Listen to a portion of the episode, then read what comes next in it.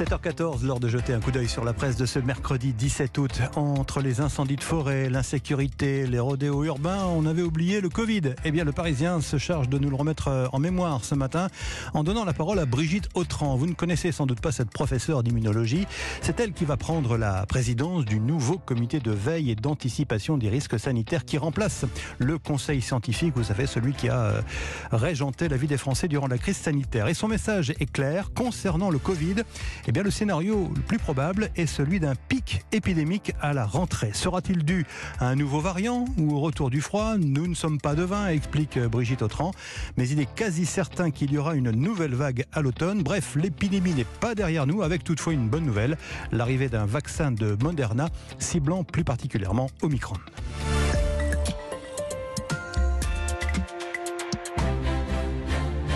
Libération lève le voile ce matin sur un sujet sensible, celui des violences sexuelles dans les auto-écoles. Le journal a enquêté et révèle que depuis 2017, au moins 18 moniteurs de conduite ont été condamnés pour des faits de harcèlement ou d'agression sexuelle commis dans l'exercice de leurs fonctions. Une statistique inquiétante, écrit le journal, nourrie par euh, le huis clos et la relation d'autorité entre enseignants et élèves. Libé a recueilli des témoignages de jeunes femmes victimes de certains agissements ou propos déplacés.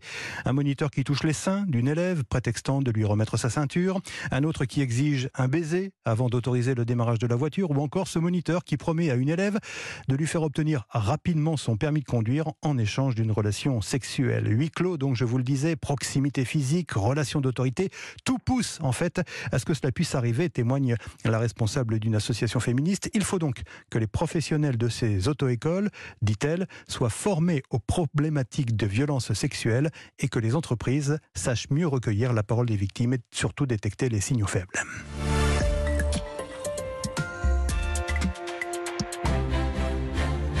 Y aura-t-il bientôt l'accès au stade de foot sur la base de la reconnaissance faciale? C'est l'équipe qui révèle cette info ce matin. Il faut savoir que le futur propriétaire de l'OL, l'Olympique lyonnais, envisage de mettre en place cette technologie pour l'entrée dans le stade, mais aussi pour tous les achats à l'intérieur de l'enceinte. Si tu veux venir au stade, eh bien tu n'as qu'à passer ton visage devant l'écran qui te reconnaît grâce à l'image que tu as stockée sur une application, explique ainsi euh, John Textor.